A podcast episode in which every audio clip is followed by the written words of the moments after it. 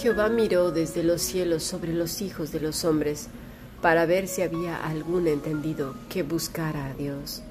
Salmo 14, versículo 2. Hemos escuchado palabra de Dios.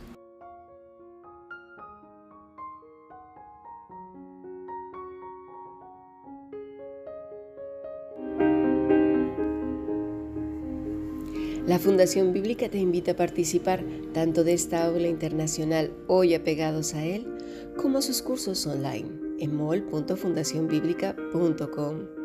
También Adoración de Siervos todos los martes a las 7.30 de la tarde España a través de nuestro canal de YouTube. Para cualquier información escribe a fundacionbiblica.gmail.com. Aprendamos juntos del Maestro. Te esperamos.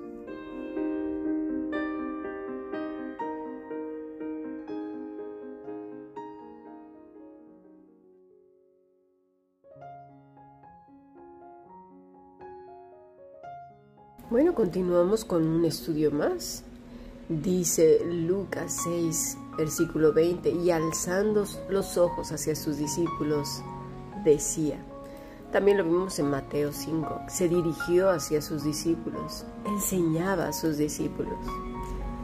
Y todo este pensamiento viene porque hará unos dos días más o menos una compañera de trabajo me contó su testimonio y cómo estuvo al borde de la muerte en un tremendo accidente de auto. Dice que se vio fuera de su cuerpo y, lo vio ahí entre todas las chatarras, con el, volante lo tenía pues incrustado en el, en el abdomen. Ella pensó que, que ese era el último día de su vida. De hecho me dijo es que yo tenía la certeza. Así que yo sé lo que pasaste, Cami. Y le pregunté, ¿En serio? Porque, créemelo, yo sabía que me iba con Dios. Pero en ese instante, cuando dije esa palabra, ella no pudo afirmarlo, se me quedó mirando con desconcierto. Se quedó en silencio y dijo, bueno, yo sé que si yo me muero, yo me voy a ir para arriba. Y mira, todo esto viene porque mucho se habla de Dios, y más hoy, cuando las personas están viendo y sabiendo que esto se acaba. Algunos con miedo piensan que Dios los va a ayudar en el último momento o algo va a pasar. Otros le reclaman a Dios como si se merecieran el cielo, pues porque dan dinero o porque no son como Hitler o porque no son como los más malvados del planeta. Sí, como además lo, lo ven mal e injusto, como si Dios fuera el causante de todos los males pero la verdad es que no somos conscientes de nuestro rechazo absoluto a Dios y que estamos cosechando simplemente el fruto de nuestra buena siembra, odio hacia Dios. Y así vamos pasando por todas las creencias, por las religiones, filosofías y todas estas cosas que hay en el mundo, que dicen, bueno, pues yo soy bueno, no soy tan malo, el juicio de sus bondades se remite a su propio juez interior, es decir, el que el bien y el mal está dentro de ellos y es muy parcial, por cierto, y muy indulgente y bastante limitado a su buen parecer. Es decir, Asimismo se justifican porque no son como fulano, como no son como perengano, como ya dijimos, para ellos el pecado siempre será horizontal y obviamente encontrarán gentes pues que hayan hecho cosas malísimas para ellos verse muy buenos. Y así llegamos también al cristianismo en todas las denominaciones. Y no digo que todos los cristianos, pero sí al cristianismo en todas las denominaciones. En unas podemos escuchar cosas como la siguiente. ¿Y tú sabes por qué el enemigo ha querido desesperarte? Porque él está preocupado pensando en lo que podría pasar si tú llegas a entender lo que tú portas. Hay gente aquí que tienen que, su lugar y decirle a los infiernos, estoy de vuelta otra vez. A ti se te han entregado desafíos y cosas que se murieron en la mano de otro, pero en la mano tuya Dios le va a dar vida otra vez. Así dice Dios, te voy a abrir puertas que otros trataron de forzar y no se le abrió. Y tú sin tocarla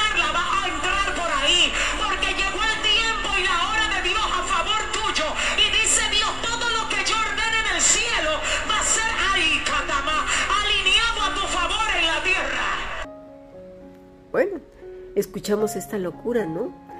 Locura tal como que Dios dice cosas a esta señora que Dios nunca ha dicho en su palabra. Toman como unos versículos, los acomodan de tal manera y con ese tono de voz, con tanto ímpetu, que la gente se queda, ay, mira tú qué bonito. Pues sí, me voy a ir a echar un round con el demonio y a ver cómo me va. ¿Qué no nos ponemos a pensar? Los demonios no son seres mortales como tú y como yo. Y tienen, bueno, es que no se contabilizan los años, mis estimados. Tienen una experiencia, pero como bien dice por ahí una película de Disney, que el mismo demonio lo dice en la película, el hombre no cambia, es tan predecible. Y luego, pues claro, el cristiano de los últimos siglos es osado y le encanta pelearse con los demonios. ¿Cuándo el Señor estuvo peleando con los demonios? ¿Cuándo? Mira, Eva, Adán, Caín, ¿cuándo los vimos pelearse con Satanás? ¿Verdad que no? No fueron llamados para eso ni ellos ni nosotros. Lo único que debieron haber hecho, ¿sabes qué era? Obedecer a Dios, amar profundamente al Señor. Pero claro, toman el pasaje de Pablo cuando dice que no tenemos lucha contra sangre y carne y enseguida se lo toman como un combate de lucha libre. Agarran la silla y están prestos para reventársela en la cabeza a los demonios. Estos están muertos de la risa.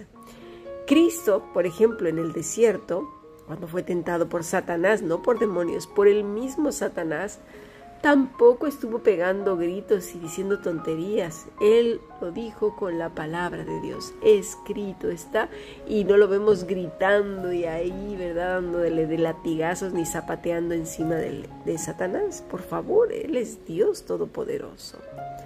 Otros afirman que no hace falta hacer nada. Bueno, no hace falta ni ser ni hacer para no ir muy lejos. Si fuiste elegido, pues ya está. Hagas lo que hagas, siempre serás salvo. Seas lo que seas, hagas lo que hagas. Mira, graso error. ¿Por qué?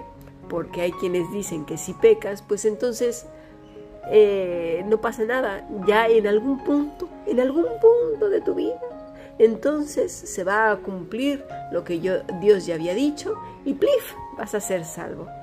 ¿Dónde dice eso la escritura? Por favor, descontextualizamos todo y se acomodan a unas ideas tan raras. Y así llegamos hasta los que creen que porque portarse bien durante toda la semana, cumplan con todos los requisitos de la ley de los hombres y de las leyes que le han impuesto sus congregaciones o asambleas, pues ya está, se van al cielo, rapidito. Este salmo comienza así. El Salmo 14 dice, dice el necio en su corazón, no hay Dios, se ha corrompido. Hacen obras abominables, no hay quien haga el bien. A esto se refiere eh, Romanos también, Pablo a la carta de los Romanos. Pero miremos bien lo que dice el salmista. No es aquellos que digan con la boca, mira, ve cómo comienza el salmo. Dice el necio en qué, con su boca no, con el corazón. Es lo contrario del que ama a Dios con todo el corazón. Es decir, por un lado dice en su corazón el necio que no hay Dios y el que ama a Dios lo dice también con el corazón. No anda ni el uno ni el otro con la voz melosa y elocuente intentando impresionar a las personas. La palabra necio es naval, quiere decir loco, necio, perverso, fatuo, insensato. Y habrá quien diga, uff, menos mal, ya me salvé, no soy de esos. Pero mira, nos falta ver la raíz de esta palabra, y es Nabel. Y mira tú lo que dice, secarse, generalmente caer, fallar, desmayar, figurativamente ser necio, perverso, despreciar, desgracia, afrentar, caducar, caer, debilitar, desfallecer, deshacer, deshonrar, marchitar, menospreciar, secarse. Son como esos pámpanos que están tirados en el suelo y se secan. ¿Por qué? porque andan por sus propios caminos. Son los mismos que luego dirán, Señor, en tu nombre, Señor, yo hice, Señor, yo estaba, Señor, yo fui de rodillas hasta recorrer toda la muralla china de ida y vuelta tres veces al día, de verdad que lo hice. Y el Señor dirá, nunca te conocí. Y es aquí donde pues cambia la cosa. El Señor Jesús nos dice que no seamos como los gentiles. Mateo 6:31. No os afanéis pues diciendo qué comeremos o qué beberemos o qué vestiremos, porque los gentiles buscan todas estas cosas. Pero vuestro Padre Celestial sabe que tenéis necesidad de todas estas cosas. Mas buscad primeramente el reino de Dios y su justicia, y todas estas cosas os serán añadidas. ¿Te fijas la diferencia del que busca una cosa y busca otra? Se ve claramente las tendencias del corazón de una persona y de otra o de un grupo de personas que son los extranjeros o los que son verdaderamente hijos de Dios.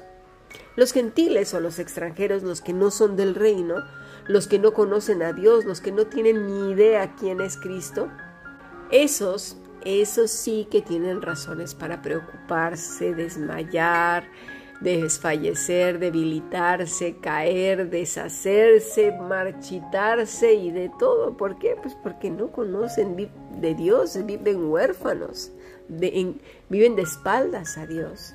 Y ellos sí pueden decir que desgracia, están debilitados y desfallecientes por causa de lo que sus ojos ven y sus oídos oyen y sus sentidos perciben. Dicen con su boca, Jesús es el Rey y mi Señor, pero en sus corazones desmayan, están debilitados. Recordemos lo que dice este salmo, en su corazón, no con la boca, porque sabe perfectamente el Señor que usamos la boca muchas veces para ser hipócritas. Pero en el corazón, ahí el Señor sabe quiénes somos y sabe perfectamente bien que estos no creen. Les cuesta trabajo confiar en el Señor.